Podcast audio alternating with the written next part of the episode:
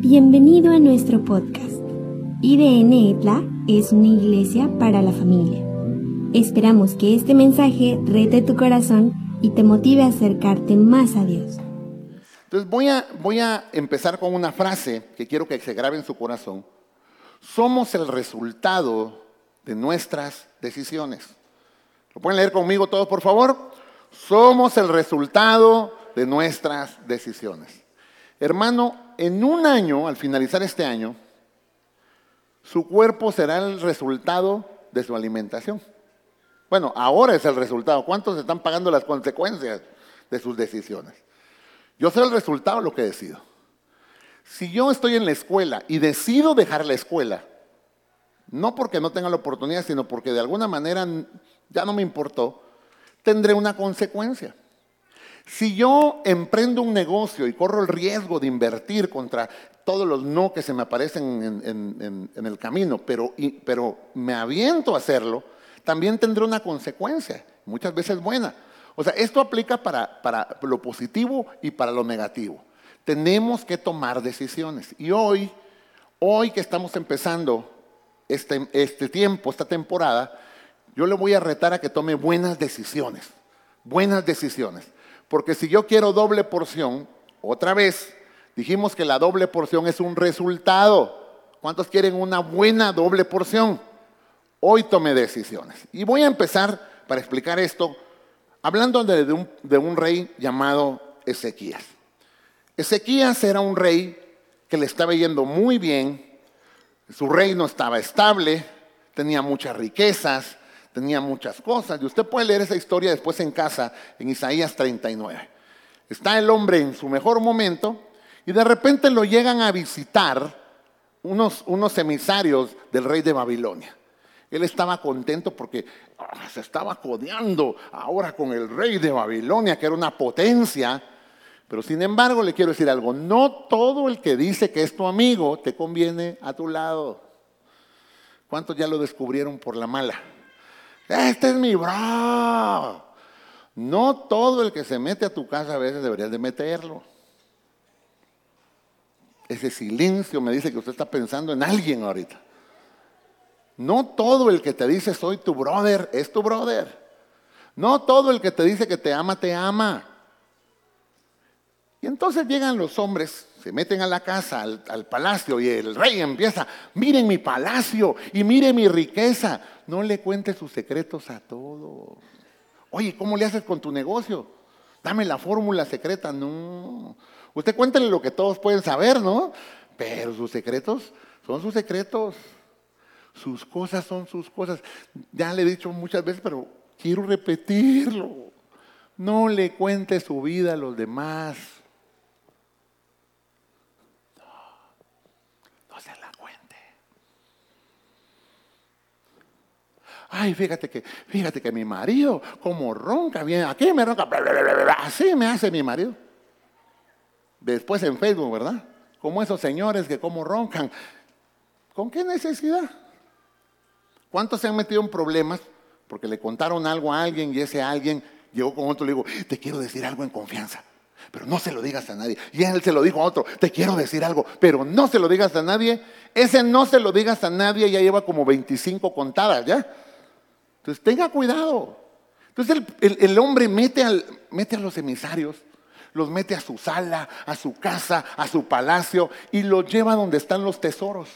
Cuando ellos ven los tesoros, mmm, tomaron nota. Aquí hay lana, aquí hay lana, aquí hay lana. Le voy a dar un consejo, recíbaselo en su corazón. Yo creo que a ustedes Dios los va a bendecir mucho.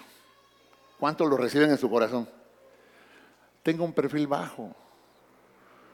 Hermano, Dios me prosperó y en Facebook. No lo haga. Usted no necesita demostrarle a nadie que a Dios lo prosperó. Disfrútese su. Pero mire.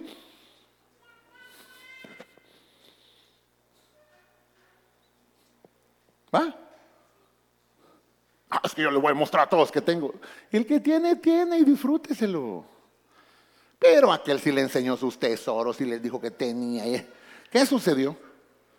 Entra el profeta Isaías y le dice, rey, ¿y esos quiénes son? Son mis bro, yo los quiero. No, ¿quiénes son? No, pues son los emisarios del rey de Babilonia. Y ahí le dice, tengo una palabra para ti. Ese rey volverá en unos años y se llevará tus tesoros y se los llevará cautivos y se llevará tus hijos y los va a esclavizar. Tontamente has hecho. ¿Y cómo fue? El rey de Babilonia le fueron a contar que ahí había lana, que ahí habían tesoros, regresa, saca a la ciudad, se lo lleva, empieza un periodo de cautiverio para el pueblo de Israel. Y entonces, amor hermano, ellos sufren una consecuencia por sus decisiones.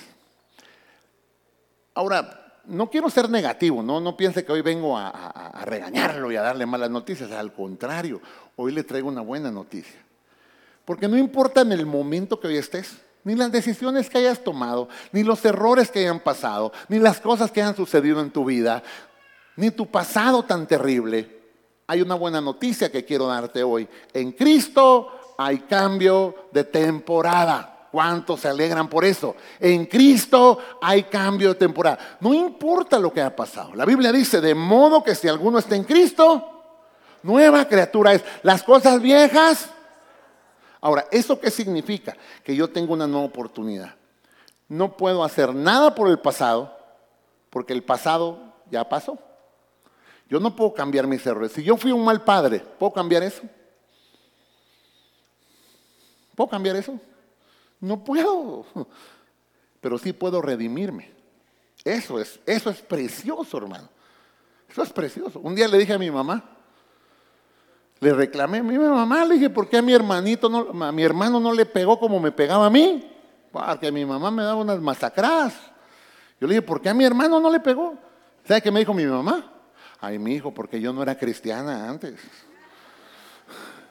Eh, eh, pero, era, pero aunque no me gustó la respuesta, tenía razón. Antes, usted le puede decir, no, pero si tú eras, eras así antes. Hombre, pero si tú eras bien mujeriero, hombre, si todos queríamos ser como tú, antes. No, pero eh, es bien chismosa, antes. No, pero yo conozco tus errores, antes. Pero en Cristo tengo nuevas oportunidades. Ahora le quiero terminar de contar la historia. Eso sucede en Isaías 39. Pero inmediatamente en Isaías 40, el profeta se levanta con una profecía para anunciarles una nueva temporada a Israel. Y hoy quiero hablarles de eso. Hermano, no importa cómo estás hoy, ni los errores que has cometido, hoy viene una nueva temporada. Este tiempo, este año, hermano, tiene que cambiar las cosas. Este año tiene que ser diferente. Y el profeta, amor hermano, habla de cuatro cosas. En primer lugar, si usted quiere tener una nueva temporada, número uno, recibo el consuelo de Dios. Mire, ellos estaban esclavos. Ellos ya sabían que estaban mal. ¿Qué necesitaban ellos? Cuando uno está mal, ¿qué necesita, hermano? Consuelo. ¿Sabe qué le dijo? el profeta levanta su voz, el versículo 1 de Isaías 40, y dice, consolaos, consolaos, pueblo mío, dice vuestro Dios. ¿Cuántas veces les dice consolaos? Dos veces.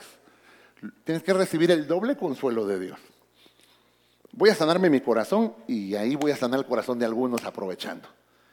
Pero ¿cuántos de ustedes, de niños, se cayeron, se rasparon todo y encima que se cayeron, la rodilla sangrando, su mamá les pegó? Levanten su manita. ¿Tú también? ¿También, brother? ¿Alguien más? Ay, hermanos, Señor, estamos traumados. ¿Qué quería uno cuando se cayó y con la rodilla? ¿Qué, quería uno? Consuelo. Y encima de eso, ¿qué recibimos? ¡Pah! ¿Cuántos alguna vez se asustaron o algo les pasó y se pusieron a llorar y escucharon esta frase célebre? Si sigues llorando, te voy a dar razones para que de verdad llores. ¿A cuántos les dijeron eso? ¿Sabe lo profundo que se causa de herida en el corazón eso? Porque entonces, ¿cómo llorábamos? Para adentro, va. Y la mamá, está llorando. ¿Sabe qué, ¿Sabe qué causó en eso? Que nosotros pensemos que llorar es malo, que pensemos que las cosas no funcionan bien de esa manera. algo está haciendo ruido en el sonido. Que pensemos cómo poder, que no podemos recibir el consuelo de Dios. Le pongo, le pongo, gracias amigo, le pongo otro ejemplo. Un día yo quería ir a un lugar. Estaba yo, tenía como 14 años, y le dije a mi hermano que me llevara porque él manejaba. Y me dijo que no, que si quería ir yo, que me llevara el carro. Y que sacó el carro, hermano. Ni sabía manejar yo bien, pero me llevé el carro. Me fui a estrellar, hermano. Cuando regresé a la casa, yo me asusté. O sea, la impresión. No sé cuánto les pasó que confundieron freno con acelerador. ¿Cuántos? Y, ¡ah! si usted iba con su papá, ¿verdad? Las dulces palabras de su papá. ¡Mete freno, mete freno! Y usted metiendo al acelerador. Me fui a estrellar. Cuando regresé a mi casa asustado, con el carro, ¿qué cree que quería yo de mi papá? ¿Qué cree que yo quería? Mi hijo, no te preocupes, estás bien, lo material se repone. Eso quería escuchar yo. Pero mi papá salió corriendo a ver su carro. Ya que vio que su carro estaba bien, me cinturoneó. Entonces me, dolió. Un día, un día me peleé, hermano, en la escuela. Yo sé, perdone su pastor que era bien pecador, pero para que me entienda el punto. Me peleé en la escuela, pero me pegaron, hermano. Llegué todo sangrado, hermano. Y cuando llegué, mi papá me dijo, ¿qué te pasó? Me pegaron. ¿Y sabe qué hizo mi papá? Me pegó. Y me dijo, no te quiero volver a ver así. Y me dio. Entonces uno se acostumbra a que, a que la nueva temporada tiene que ser fuerte, siempre tengo que estar bien, porque yo soy empoderado y yo puedo contra el mundo. ¿Quién te enseñó eso? Lo primero que Dios dice es, te voy a consolar, te voy a sanar el corazón. Cuando una jovencita se enamoró de un chico que no debía y regresa con el corazón roto, ¿qué quiere esa jovencita cuando regresa a casa? ¿Qué quiere? Consuelo. ¿Pero qué hacen los papás? Así te quería ver. Yo te dije que no te enamoraras del chompiras, pero no me haces caso. ¿Sí o no? ¿Sí o no? Mire, una jovencita resulta embarazada y llega a casa y el, y el chico le dice, mira, la muchacha le dice, lo que me hiciste no tiene nombre. Y el muchacho le dice, mi apellido, porque yo me voy a ir y te voy a dejar, mira cómo le haces. Esa jovencita que decide tener ese bebé, va a casa. ¿Qué, cree que quiere de sus papás? Pero empieza la mamá, ¿y qué? ¿Quieres que te levante un monumento a tu tontería? Deshonraste a la familia. Ella ya sabe que deshonró la familia. ¿Qué necesita? No, pastor, pero es que, es que el juicio hay que castigar. Miren, ya se equivocó, ¿qué podemos hacer? Pastor, usted está diciendo que debemos solapar el pecado. No, no estoy diciendo eso. Le pongo otro ejemplo. Ese es para los casados. Esposos, ¿cuántos de los que están aquí se han equivocado alguna vez? Levánteme su mano con honestidad. Cuando usted se equivoca, ¿qué quiere usted que haga su esposa?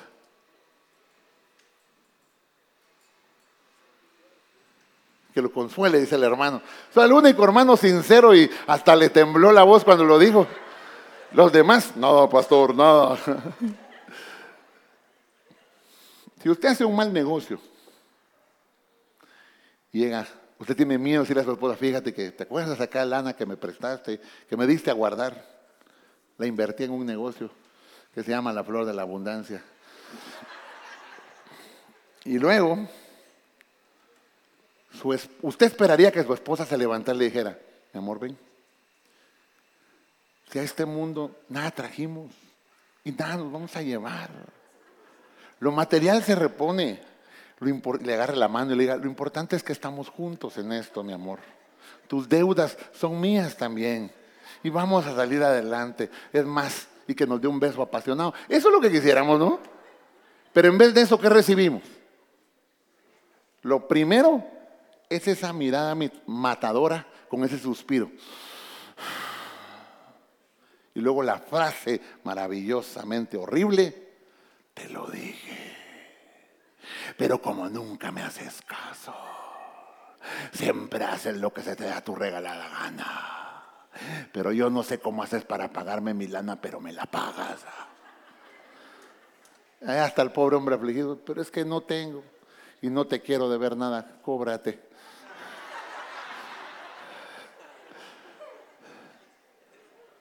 Cuando uno se equivoca, ¿qué quiere?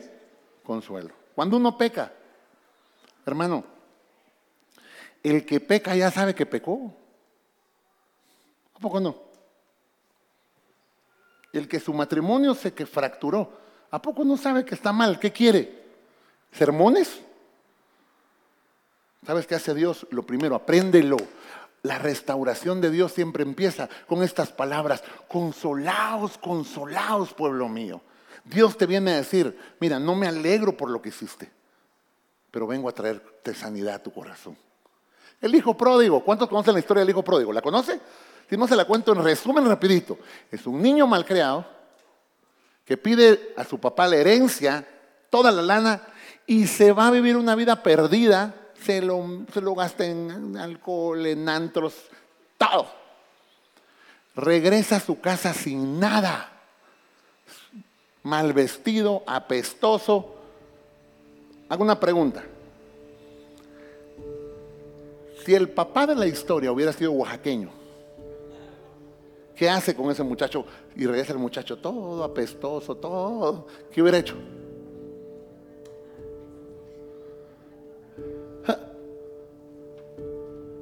Hubiera corrido, pero no abrazarlo, a cinturonearlo o a reclamarle. Pero ¿sabe qué hizo ese papá en la historia? Corre, lo abraza, lo besa. ¿Lo merecía el hijo? ¿Sabe qué esa es la gracia de Dios? No es lo que te mereces, es su amor. Yo creo que a ti te va a ir bien esta temporada, no porque sea un buen deseo, no porque yo conozca el futuro, es porque conozco a Dios. Y Dios es un Dios que si nos acercamos a Él, nos trae consuelo. No sé cómo estás empezando tu año, pero vamos. Vamos a recibir el consuelo de Dios. ¿Cuántos reciben el consuelo de Dios hoy? Dicen, sí, Señor, gracias, me equivoqué, gracias por perdonarme. La gente te va a seguir recriminando. Recibes el consuelo de Dios. Segunda cosa, cambio mis pensamientos. ¿Sabe dónde está la guerra más terrible para cambiar de temporada? Es que no me voy a levantar es que nunca voy a ser feliz. A veces son las palabras que alguien nos dice. Yo conocí una muchachita que no le iba bien en sus relaciones amorosas. Pero mal, mal. Y fue impresionante porque un día estamos, estamos en un tiempo de oración. Se levanta un hombre de Dios y le dice, ¿sabes por qué no te va bien? Y es algo que Dios me reveló. Es porque tuviste un novio que te dijo que nunca vas a ser, a ser feliz con nadie y te ataste esa mentira. Y por eso no puedes ser feliz porque has atado a esa relación. Pero hoy vas a romper eso, oraron por ella. Ah, salió de eso. ¿Cuántas palabras nos han dicho que las creímos? Es que tú, tú nunca vas a prosperar y nos quedamos con eso. En Oaxaca no se puede prosperar. ¿Cuántos han escuchado eso? ¿Sabe usted que estamos en uno de los estados más ricos? Quisieran otros estados tener lo que nosotros tenemos. Es que nosotros somos Latinoamérica y Latinoamérica es pobre. Pobre el diablo. Ese sí, porque sabemos su destino. Cambie sus pensamientos. ¿Qué le dice la profecía? Isaías 42. Mira, Isaías 42. Hablaba al corazón de Jerusalén. ¿A qué hay que hablarle? ¿Sabe dónde tiene, con quién tiene que hablar usted? Con su corazón. Créele, vamos a cambiar, nos vamos a levantar. Dios va a restaurar. Dios trae una nueva temporada, pero es a tu corazón. Háblale al corazón. Decirle a voces que su tiempo se ha cumplido ya. Pastor, ¿hasta cuándo? Ya. Pastor, ¿y cuándo me va a empezar a prosperar Dios? Ya. ¿Cuándo voy a, restaurar mi vida? Ya, ya. Pero pastor, todo está terrible. Sí, exactamente. Por eso es que la profecía dice, háblenle al corazón. Díganle que su tiempo ha cumplido, que su pecado es perdonado. Hermano, es que esto es lo que me encanta el perdón. Dijimos que las decisiones tienen consecuencias. Pero cuando te acercas a Cristo, el poder de Dios es tan extraordinario que cambia el destino de las cosas. Es que yo fui mal papá y por eso yo merezco hijos malos. Y Dios dice, no, voy a transformar tu destino y tus hijos serán hijos de bien y se van a levantar porque yo voy a cambiar las circunstancias. Ayer me, tomé un tiempo, estaba yo en mi cama acostado hablando con mi esposa y llamé a mis hijos. Y se metieron ahí en la cama, ni cabíamos, hermano, pero uno con el pie acá, el otro con el pie acá. Pero yo le daba gracias a Dios porque ellos son un milagro. A veces nos dicen, ¿y ustedes no quisieron tener más hijos? No, yo quería tener 12, hermano. Y mi esposa quería tener 52. Queríamos tener un montón. Pero Dios nos dio dos. ¿Y sabe qué fue lo tremendo? Son un milagro. No podíamos, no, no podíamos, no podíamos. Y ahora que los veo, digo, sé que Dios cumple sus promesas aunque no lo pueda ver. Pero es que yo cometí un montón de errores. Pero Dios es el que cambia las circunstancias. Una cosa más, rapidito. Quiero recibir algo nuevo de Dios. Me preparo para la nueva temporada. ¿Cuántos de ustedes creen que Dios los va a bendecir mucho? Prepárate, prepárate. Le pongo, le pongo un ejemplo del papá del hijo pródigo. Los que conocen la historia saben que el papá, ¿cómo venía ese muchacho? ¿Se acuerda? Apestoso, sucio, traía dinero, se había gastado todo. Y entonces el papá, y, vino diciendo, ya no soy digno de ser tu hijo, hazme un jornalero. ¿Y qué dijo el papá? No, tú eres mi hijo. Pero esto me encanta. Tráiganle ropa nueva. Y mi pregunta fue, ¿por qué había ropa nueva en la casa? Tráiganle un anillo de oro. ¿Cómo iba a tener un anillo de la medida de ese hijo? Tráiganle zapatos nuevos. ¿De dónde salió esa ropa?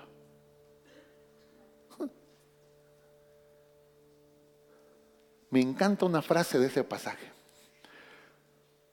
Porque hay una palabra en el griego ahí, cuando habla de la ropa nueva.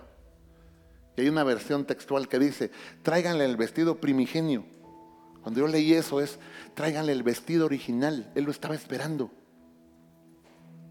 Estaba esperando a su hijo. ¿Qué estás esperando tú? Pastor, yo quiero ser feliz, prepárate. Pastor, yo voy a prosperar, prepárate. Pastor, yo quiero servir a Dios, prepárate. ¿Qué esperas? Dice en la Biblia, versículo 3. Vos que clamen en el desierto, preparad camino a Jehová, enderezad calzada en la soledad de nuestro Dios. Se levanta el profeta y dice, hay que prepararse. Esta es una profecía. Juan el Bautista vino a preparar el camino a Jesús. Pero luego nuestro trabajo ahora es prepararnos para eso que viene nuevo para nosotros. Y el versículo 4 dice, todo valle, ¿qué dice? No importa si estás en un agujero, Dios te va a sacar de allí. Bájese todo monte y collado, y esto me encantó. Y lo torcido, ¿qué? Pastor, usted no sabe lo que me ha pasado en la vida. No, pero sé que lo torcido se va a enderezar. Se va a enderezar.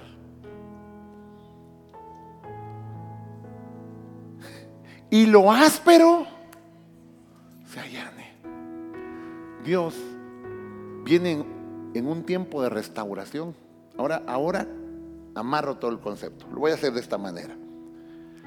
Si yo cometí un error, y estoy en un momento difícil de mi vida, lo primero que Dios hace es consolarme, decirle, mi hijo, yo estoy contigo. Te voy a restaurar, te perdono, te voy a levantar. Luego trabaja mi corazón y me dice, vas a creer mis promesas.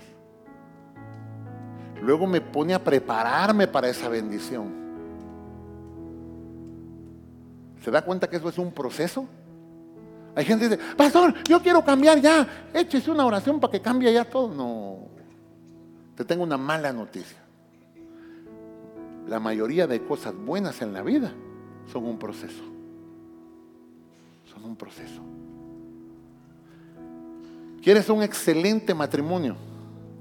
¿Cuántos quisieran que con una oración su esposa al otro día estuviera, pero tranquila, que no peleara, que no alegara?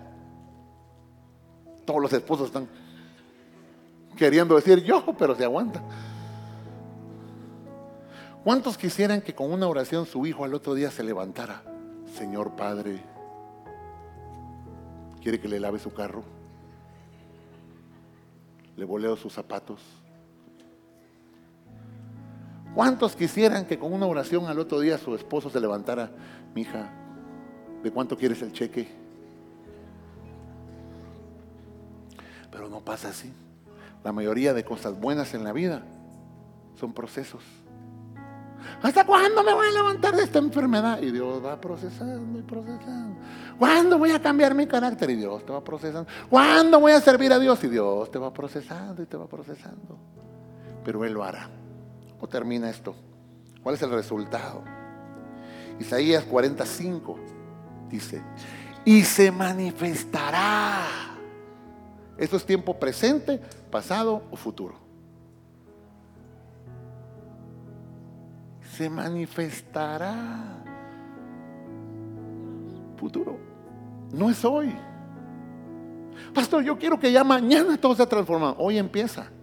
Pero la temporada va a cambiar. Yo no sé en qué momento empecé a servir a Dios como lo sirvo. Un jovencito hace dos semanas me dijo, pastor, ¿y usted cómo se hizo pastor? Buena pregunta. Y entonces le conté lo que me pasó. Yo le dije, yo no quería ser pastor. Es más, me decían, tú vas a ser pastor. Decían, no, no, yo voy a ser cualquier otra cosa menos pastor, ¿no? Yo miraba a los pastores con su corbata y no, yo no quiero. Y entonces, ¿cómo fue? Yo le dije, cuando yo empecé a servir a Dios, yo lo único que quería, lo único que quería era servir a Dios. Entonces me empecé a meter en lo que fuera, pues, pues lo que hay que hacer. Y cuando sentí, Dios me fue llevando. ¿Sabes cómo es la transformación en tu corazón? Tú empiezas. Es que yo quiero ser un padre, pero soy un pésimo padre. Deja hacer la confesión, di, voy a cambiar. Y empieza poco a poco. Y cuando el tiempo pase, no serás tú el que, no serás tú el que tienes que decir que eres un buen padre. Serán tus hijos los que harán testimonio decir, no, mi papá cómo cambió. Ah, antes, mm, primo hermano Satanás. Mm, pero ahora cómo ha cambiado mi papá. No, mi hijo, pastor. Parecía demonio de Tasmania, pastor. Terrible. Pero mire ahora, pastor. Es mi mejor hijo. ¿Cómo me cuida? No sé si usted quiere esa transformación. Es un proceso. Y luego dice, y toda carne juntamente lo verá, porque la boca de Jehová ha hablado. ¿Sabe? No sé cómo empezó tu año, pero la promesa de transformación está ahí. Tienes que creerlo. No sé, deja de, de purgar cosas del pasado. Es que yo tengo que pagar lo que hice. ¿Por qué? Si Jesús murió en la cruz por nuestros pecados. ¿Cuántos creen que Jesús murió en la cruz por nuestros pecados? ¿Y por qué, y por qué a veces nos metemos esa idea que no merecemos? Es que yo no me merezco los hijos que tengo. Posiblemente no, pero Dios se los quiso dar. Es que yo no merezco a mi esposo tan buen hombre. Siga diciendo eso y se le va a ir. ¿Sabe qué se hace con la gracia? Se disfruta. No era para mí, pero gracias. No lo merecía, pero gracias. ¿A cuántos alguna vez en una fiesta repartieron pastel? Y de repente llega una señora nueva y le da otro pastel. ¿Qué hace usted? Conociéndolo, hermano, yo sé lo que hace. Usted dice, gracias, va. Pero ¿sabe qué hace? Tenemos no, no, no, no, no, no, no, no, no, ya, ya, ya, ya me dieron, ya, ya, no, no, no. Pero lo desea, ¿va? Pero, pero ya me dieron. Pues si ya le dieron y le dieron doble, ¿qué hace? Lo agradece, lo come, hermano. Es más, ¿cuántos de ustedes han visto que llegan a las fiestas? Este, no vino mi abuelita. No me regala para mi abuelita. Y cuando llega a la casa, abuelita, te mandaron un pastel, pero en el camino me dio hambre. Qué bonito es recibir doble. Pero lo más bonito es que todo empieza con el consuelo de Dios.